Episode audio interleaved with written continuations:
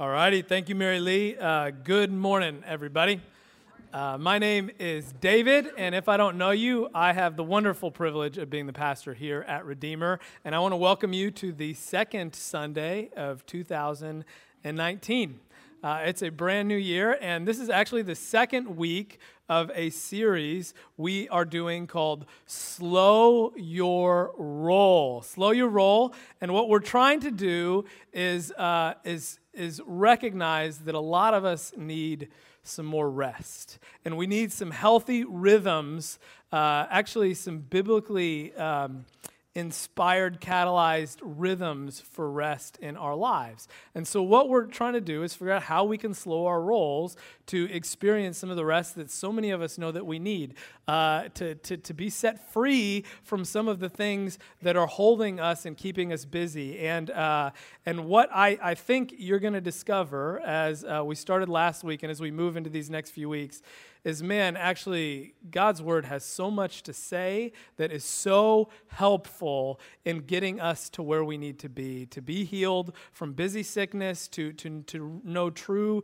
deep rest and restoration. And that's why we're here. And so I'm, I'm going to give you the same challenge I gave last week. If you will listen, to what's being said, if you will apply what's being said and what we talk about here, these next few weeks, uh, I think you're really going to experience a different difference. If you missed last week, um, I'm also going to highly encourage you to, to go listen to the podcast or go watch it on video.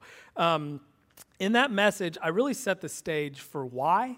For, for the why we need to have this conversation. And, and, I, and I talked about how so many of us have a busy sickness, and it really is a sickness, and how, how the Bible actually speaks to that sickness. And really, uh, the answer centers around this one idea of, of Sabbath. And uh, last week I introduced that concept um, and, and, and we defined it. It was a 24 hour block of time, practiced one day a week, usually on Sundays for most people, in which we do three things we stop work, we enjoy rest, and we worship God. All three of those are important, and that is how. Uh, historically Christians have found rhythms of rest and restoration. They center around this idea of Sabbath. And actually, after we introduced that last, last week, I had a bunch of you come up and tell me, David, I had plans to do one thing. And, uh, and I am so glad I went home and took a nap, you know? like that, that you got to actually experience some of this rest. And, and I actually gave a challenge after last week if you will clear what you need to clear and actually try to do this these next few weeks, I, I would be utterly amazed if you didn't experience a really good difference. Practice the Sabbath. That's what I want you to do. Today, we're going to get into. Oh, oh, okay. Wait, one other thing. Also, uh, had a lot of people ask me some questions about Sabbath, and you know, there's a there's a personal element to how all of us practice Sabbath, and I didn't have time to get into that, and um, I'm only going to be able to deal with little bits and pieces of that throughout the series. So, if you have some personal questions about how do I practice a Sabbath, uh, uh, I want to hear from you. Um, and, and, for all of us, they're different. Like for me, for instance, uh, I am worshiping on a Sunday. I do some resting. I pretty much love to go home and take a nap after this, but I am not not working right now, right? And so like what does it look like if you work uh, on, on, on Sunday, right? Like, how does Sabbath look for you? What does that rhythm look like for you? Another question How uh, is it, is it enjoying rest if I enjoy mowing the lawn, right? Does that qualify as Sabbath? Uh, here's another one How do I take a rest when I have three young children at my heels at all time, right? Those are where this really, the rubber hits the road on this. And I want to help. And so this week, if you guys will text in Sabbath to the Redeemer text, in church uh, uh, to that number up there. If you text Sabbath, we'll write you back, and then you can write us a question. We'll go on Facebook Live this week, and we'll answer some of those questions. We'll speak to them. I may not have all the answers, but I can certainly get you in the right direction and share some biblical wisdom. Okay, that's uh, it for last week, and that's what's going to happen this week. Let's talk about what we're talking about today. Everybody, uh, actually, I'm sure, everybody take out your cell phone. I'm pretty sure almost everybody's got a cell phone. All right? Hold it up and say say this. It's not me. It's my phone. It's not me. It's my phone. Okay, that is the title of our message for today. That's a very important thing for us to understand. And what we're going to do is do some biblical thinking about how these things that have absolutely transformed our lives play into the busy sickness that we're stricken with. Uh, we are going to uh, do some some looking at a teaching of Jesus from the book of Matthew, chapter 5.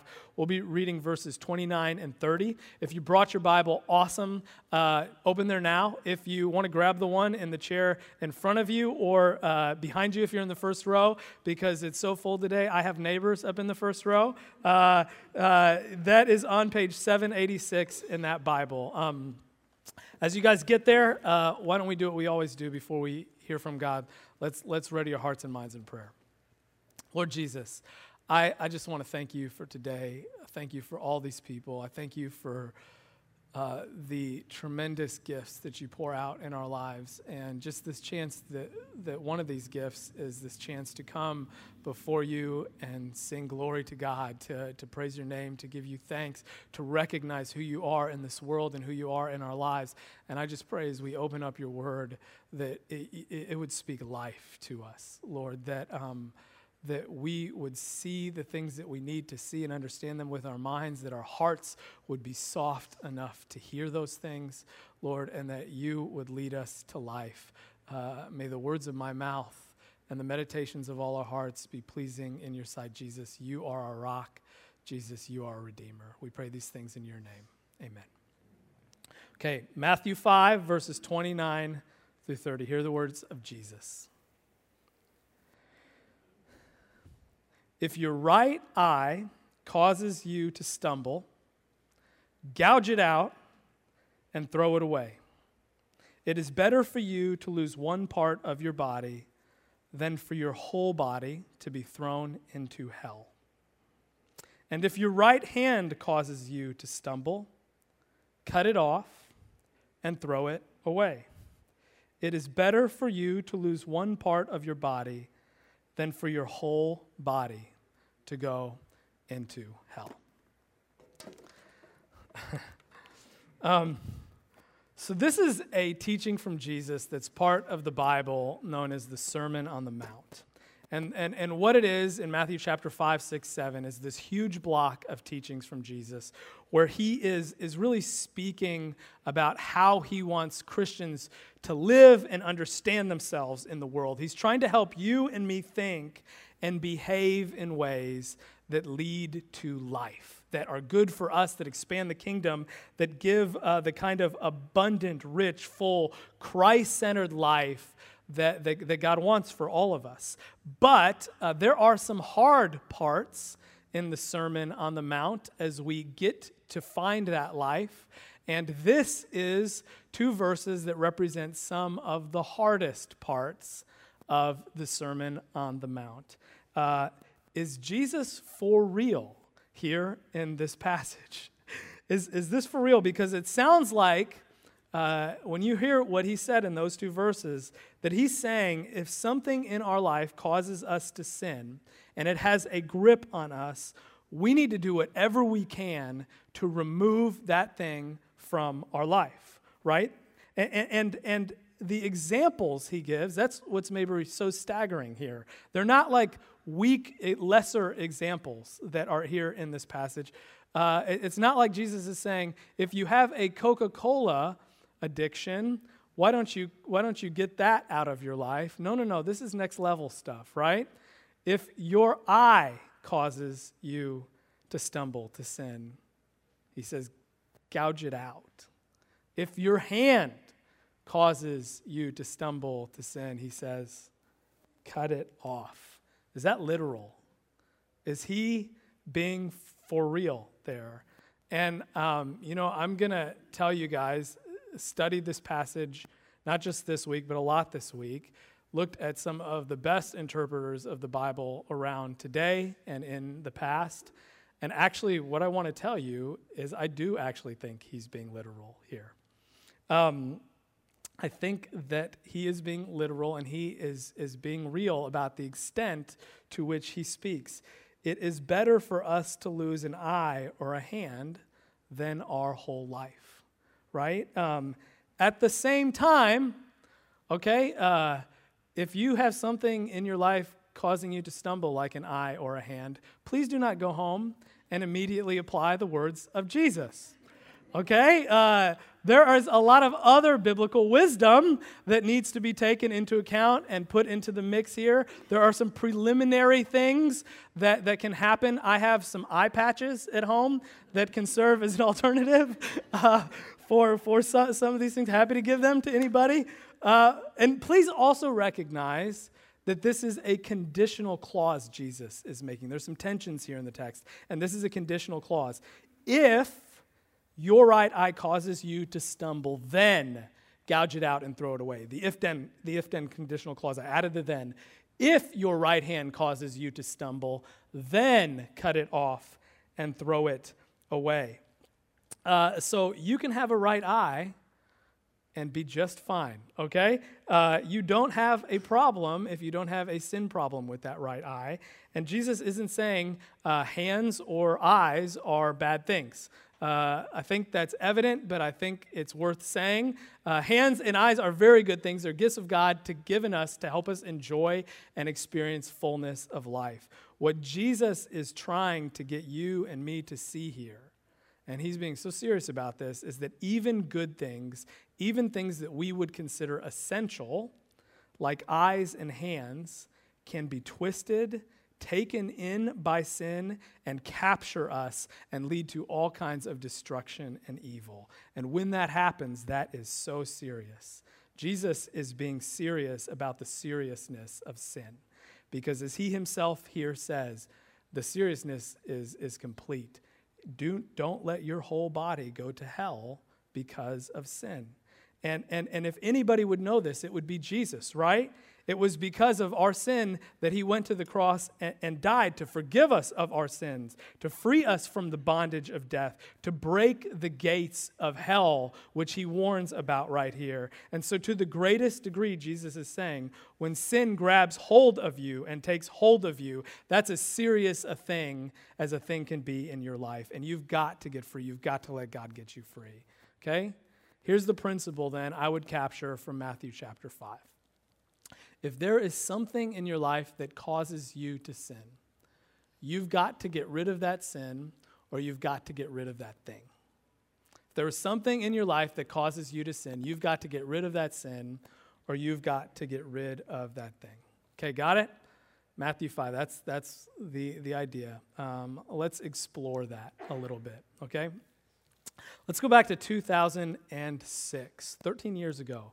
This is a picture of uh, me from 2006 uh, is in, uh, in a place called Wilmore, Kentucky, where I was a seminary student. And I had just met uh, this wonderful young lady named Shannon Dillum. And, uh, and, and I am married now to Shannon, otherwise, that would be awkward. Um, so that is, that is Shannon and me.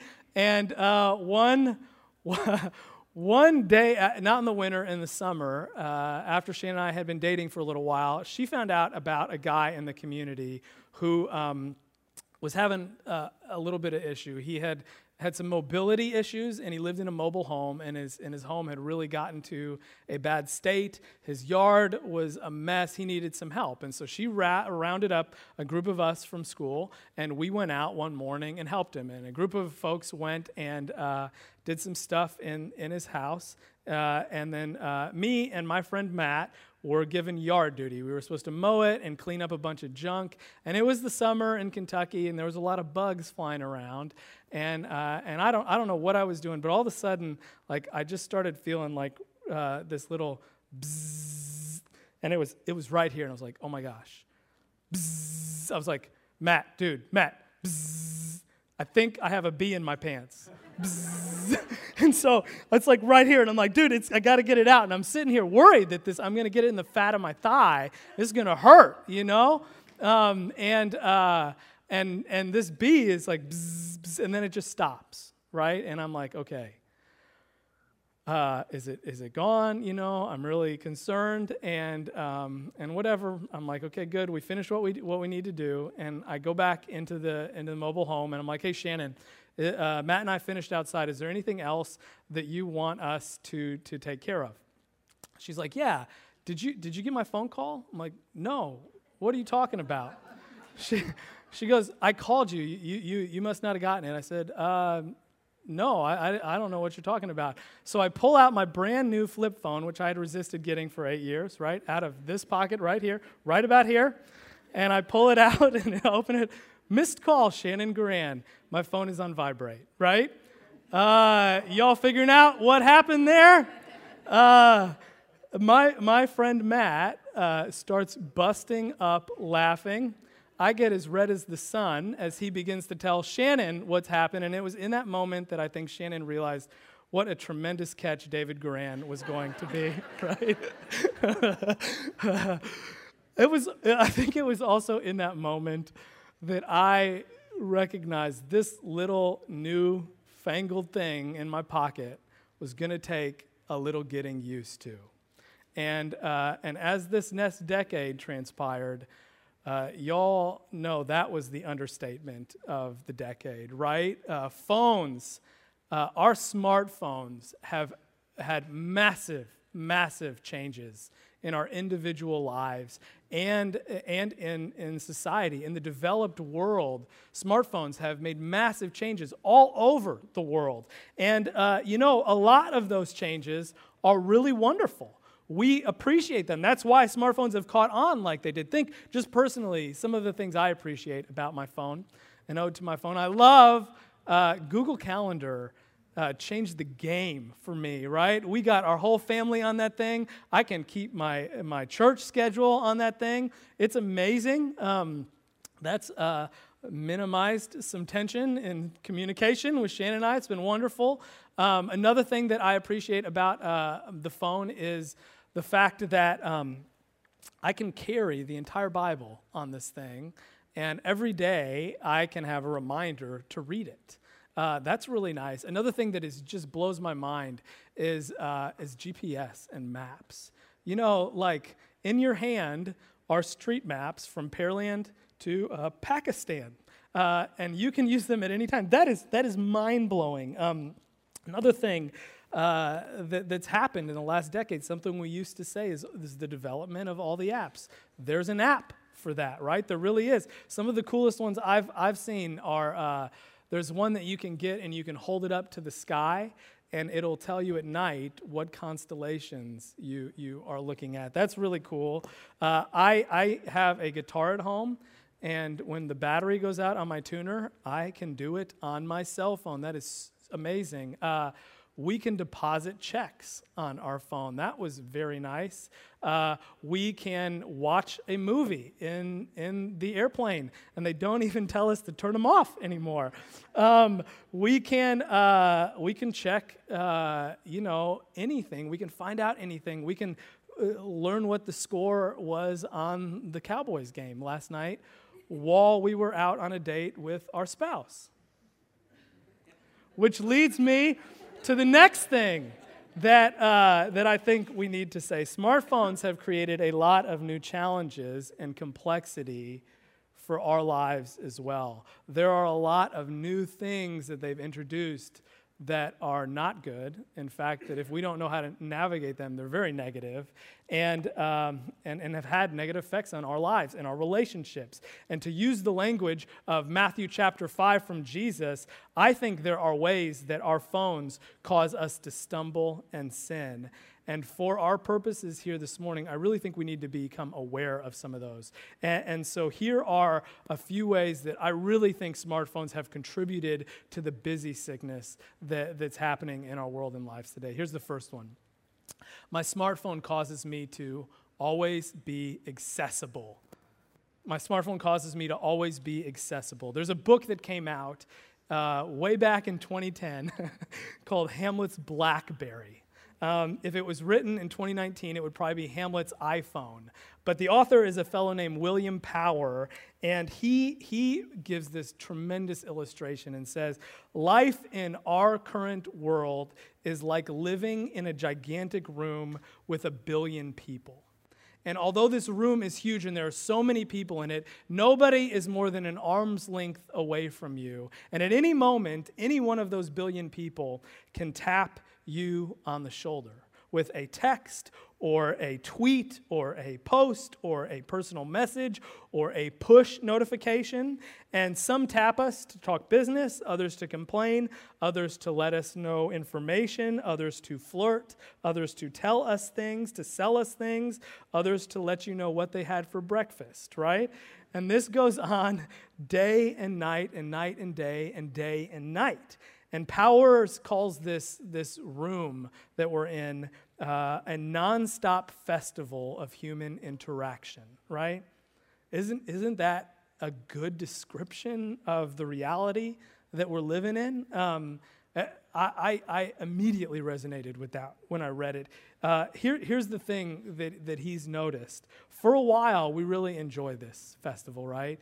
It is cool to be like, oh, I knew that person in high school right? And, and that's, that's what they're doing today. You know, like uh, it's fun to um, be entertained by all the stuff uh, that try to catch our attention. It's good to be connected to friends. And um, while we enjoy that for a time, what happens over time is, is suddenly we discover there's this background, ba- background hum of constant noise and activity in our lives, and it starts to take its toll right? We, we struggle to find personal space. We, we don't know how to get away. We're tapped while we're eating. We're tapped while we're sleeping. We're tapped while we're playing with our kids. And then when we're like, I need a break, we're not exactly sure where the exit is. We don't know how to leave. And we're so pressured and wrapped up in the momentum of life to stay in this room. And what he's doing is trying to give voice to, I think, that experience that many of us have had too. And, and, and friends, that's our world. That's the world we're living in. Every time we take a phone uh, and, and we put it in our pocket, that we enter into that room it's always with us the accessibility is always there and what i got to point out is that this is new as, as in the last 10 years right? Uh, I didn't have that problem before I had a flip phone that I thought was a bee in my pants, right? Uh, phones used to be connected to the wall. Remember that? You know, you did. I was, I was, yeah, that was a thing. There's people on the other end that had to connect you, right, to one another. Uh, the internet used to be limited to a desktop computer. And we're, we're talking decades. We're not talking a long time. This has changed very historically recently. And what has happened with the phone in our pockets all the time is, is, is we've made ourselves accessible to one another 100% of the time. It's taken its toll on our lives. We, the result is that we got this constant anxiety and stress, and we, we become tired and frayed and frustrated because we're on 24 7. And that's a new reality, and it is absolutely making a difference in our lives and hurting us. Here, here's another thing my smartphone causes me to be shallow. Your smartphone is designed to keep you in the shallows and not into the deeper things of life. And, uh, and, and because we are always on with our thumbs on our smartphones, what happens is we never enter into our thoughts. And you know, the way that I think that I've seen this play out is, is really the way that smartphones have, have removed this wonderful gift of boredom and margin. Um, th- those are actually things that uh, many of us grew up with, being bored out of our minds and learned tremendous lessons during that time, good and uh, you know, we got into some trouble, right? But smartphones have, have eliminated that for this generation and for us. And you know, there are ways that that's very visible. I was in the doctor's office, I don't know, about a month ago. And what did I used to do when I went into the doctor's office? I would go look for the, the one hunting magazine in the entire place, right?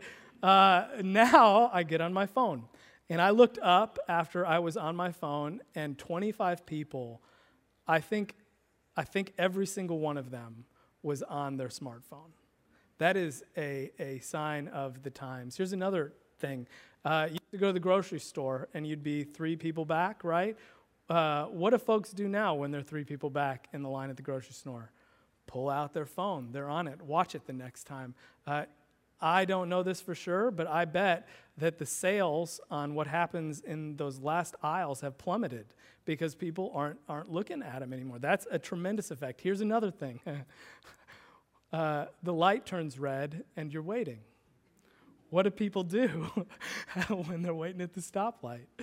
I've done it. Uh, uh, you know, it's funny at 518 and 288 now, one of the things that um, I do if I need to get over, because it's oftentimes hard to make a left turn when you're, when you're trying to go south, um, I will look for the person on their phone and try to cut ahead of them when the light turns green. and it works. Like, uh, it's just an incredible an incredible thing. And what happens when we take out all of those, those bored moments, those, those times of margin, is we stop living in the present right? We're always we're always here instead of instead of here. And and we also don't create the time and the space that our brains need and our hearts need to process things to think about what's happened in the day to sort out things in our minds. And, and instead we're just so level busy with the surface level you know, 140 character sound bites and headlines, right? And I think that the reason uh, so many people have expressed this feeling of busyness and lifelessness is because we've snuffed out margin and, and, and that just dead space, which is a gift in, in our lives. We're, we're not getting deep, we're in the shallows. We got to figure out how to get back deeper again. Here's, here's the third thing that I'll share my smartphone causes addiction. Your smartphone causes addiction. Have you guys ever heard this word nomophobia? Nomophobia. First time I heard it, it was like Nomar Garciaparra. That was what came to my mind. Uh, not a lot of baseball fans in here of Boston, evidently. but um, what is it? It is a, it's this no mobile phone phobia. I should have put phobia instead of bia.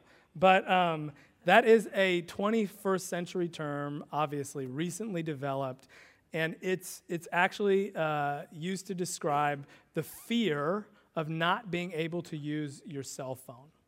In other words, it is a term for smartphone separation anxiety, and it is a symptom of phone addiction. And that might seem like a strong word, but let me assure you that is exactly what you can have with your smartphone.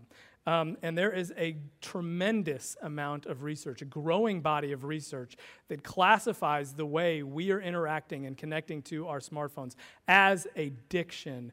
Uh, 60 Minutes, somebody shared, did a thing on it, uh, sounded really interesting, where they were testing people. Um, and, uh, and, and I've read, I read a number of studies, uh, and, and what's happening and what they're observing is that a smartphone addiction is having negative impacts not only on our brain, but our brain capacity.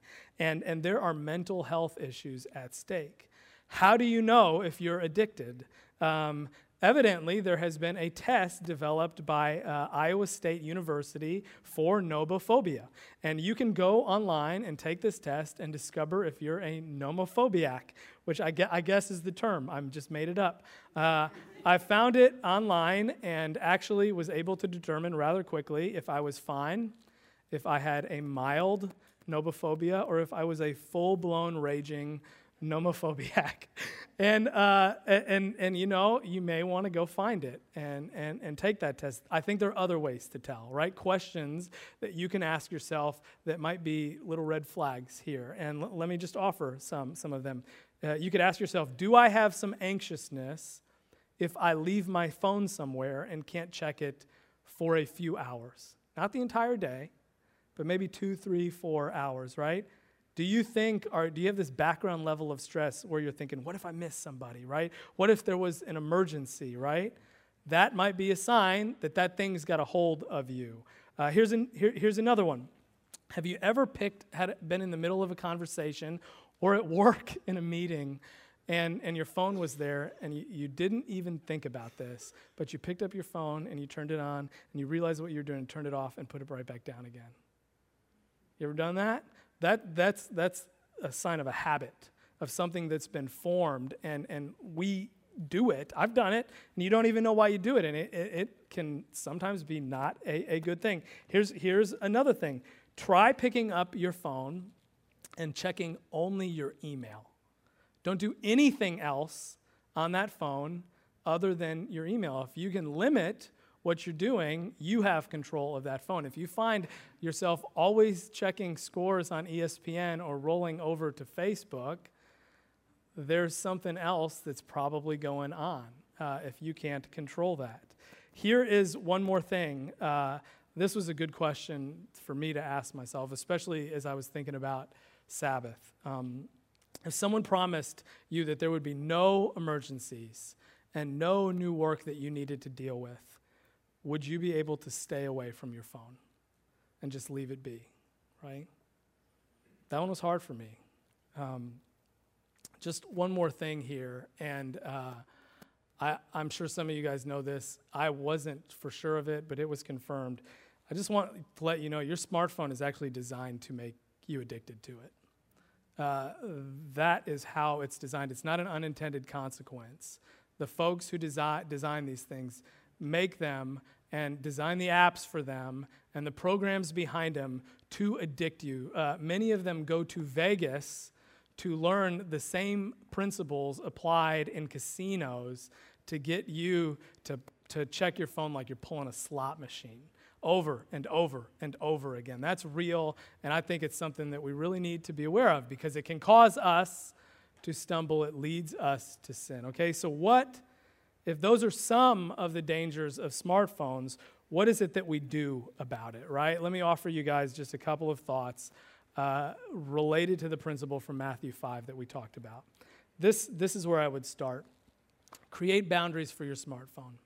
This is the first best thing that, that I think all of us need to do. We need to, to create some boundaries in our lives for our smartphones, to no longer uh, just let it be as it is, but to intentionally approach this thing. And, and what we're trying to do is limit the negative effects and, the sin that your, your phone is causing in your life. So, so, so, Matthew 5, you're cutting off the ways that this thing is causing you to sin. That's, that's the way to think about it. What are the boundaries that you need to cut off the problems that this is creating in, in your life? Um, let, let, me also point out uh, this is the same idea behind the biblical concept of Sabbath. The Sabbath is a day, and you create a boundary around it. You're cutting it off from the rest of your life and week in a different way. You're, you're putting a container around it, you're protecting it for your own good to honor God that day. And so we, we cut it off from the rest of the week so that the concerns and pressures that are here in the rest of life don't get into this day in the same way, right? We place boundaries around our behavior on the Sabbath so, so that we're protecting ourselves from the everything else that, that, that, that, takes us over, like we talked about last week. It's the same concept for our phone in Matthew 5. And so the question that, that we've got to ask ourselves is what are the boundaries we need to put around our phones? Here, here, are, are, here are some that, that come, to, come to my mind. Maybe during certain hours of the day, we don't do anything but take phone calls. We only treat it like it is connected to the wall, right? uh, only phone calls, or we don't answer phone calls at all, right? That, that is a really helpful lesson to learn. Uh, and, and, then if we're, we are going to use it, nothing, nothing but, but talking to a human being. No Facebook, no Twitter, no fantasy football at work. That'll help some of us. Uh, that'll help at home. That'll help uh, in a lot of social settings. Um, he, here's something that I think many of us would do there are some things that I think many of us would just be better to cut out altogether. Um, one is perhaps taking your phone to bed. Um, I've been reading uh, and been told about how screens affect our brains right before we go to sleep.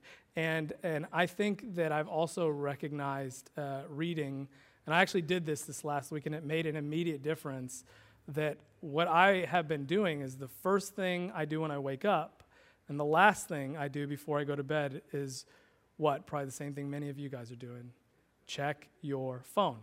Because my alarm's on my phone too, right? But it creeps in, and, and actually, I put it in the other room this week, uh, set the alarm beforehand, and it, you know what it's made space to do? Things like read a book, pray. It's, it's actually been, been really good.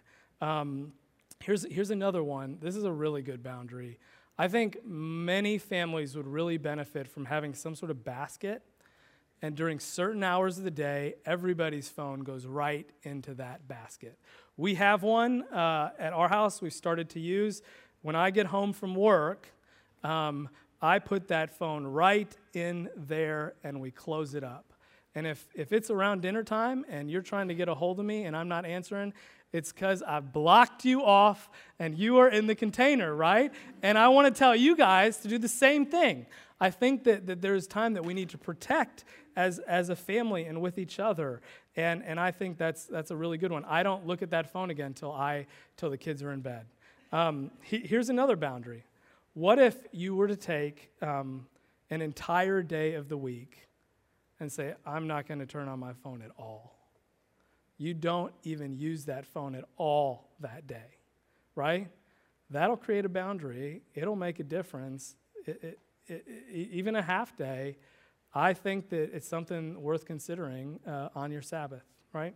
Okay, those are some boundaries. Here's another thing I want you to consider.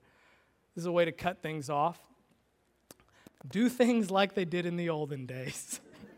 do things like they did in the olden days, right? Uh, if we don't want to be dependent on our digital device, figure out how to get by with them. This, this could be a step thing, right? If this is too much for you, what about a flip phone, right? That, that thing that was that I had for the first time, that many of us had, right?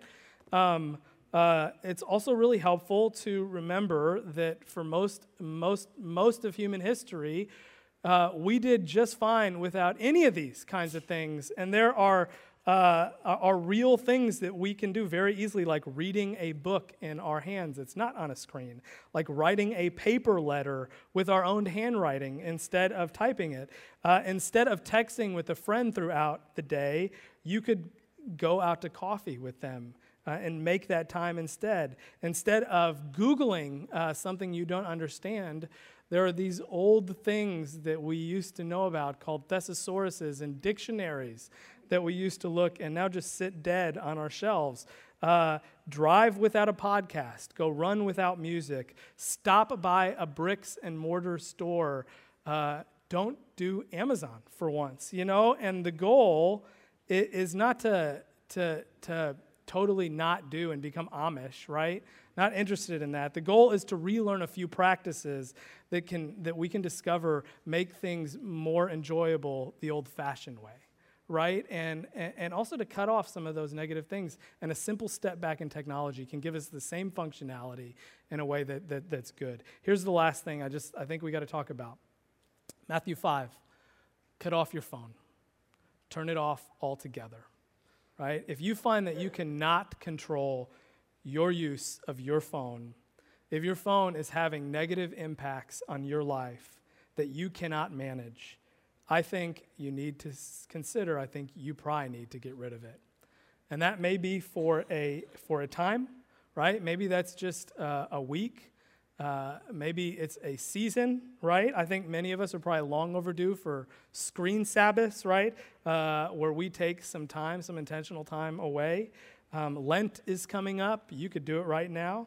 Um, or if we take a screen Sabbath, if we cut it off, we introduce it back into our lives and we discover we are continuing to have the same problems and we don't know how to shake them.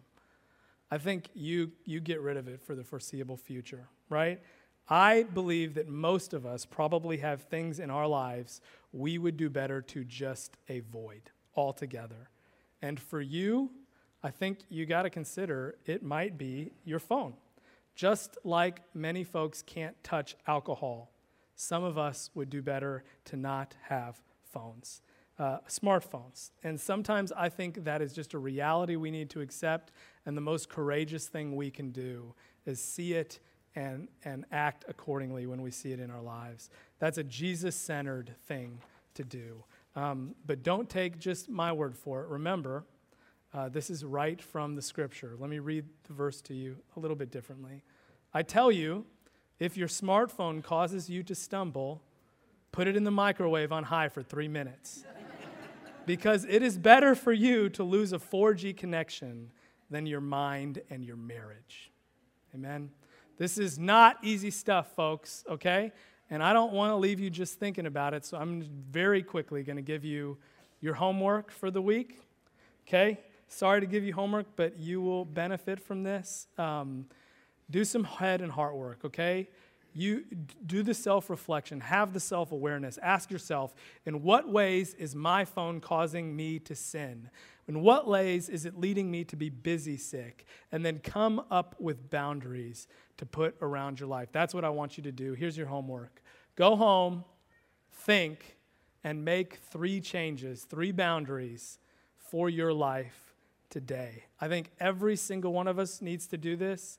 This phone is not passive in your life, it is actively trying to make some negative effects, and, and, and, and we need to do this. And don't do it alone. Let your spouse know, let a good friend know, be accountable to this, and, and then do it. And I want to tell you all, I think you're going to be glad you did. I think this, this leads to life. That's what Jesus is after. Amen? Amen. All right, I'm going to ask you about it. Let's pray. Lord Jesus, thank you so much for really, really hard parts of Scripture and for giving us a gut check. Um, and, Lord, I just, I pray that uh, as we wrestle and we think and we pray and we get honest about who we are, Lord, I, I, just pray that we could continue to see who you are, that you are the good shepherd, that you are the great healer, that you're the one that can take this thing in our lives and make it better, that you're the one that wants us to be set free. And, and Lord, I just pray that um, we, we could make this, this change, which isn't that small, but Lord, um, isn't that big either. And I pray it would make such a difference in our lives that we would see you and love you and love those around us better. It's in your name we pray. Amen.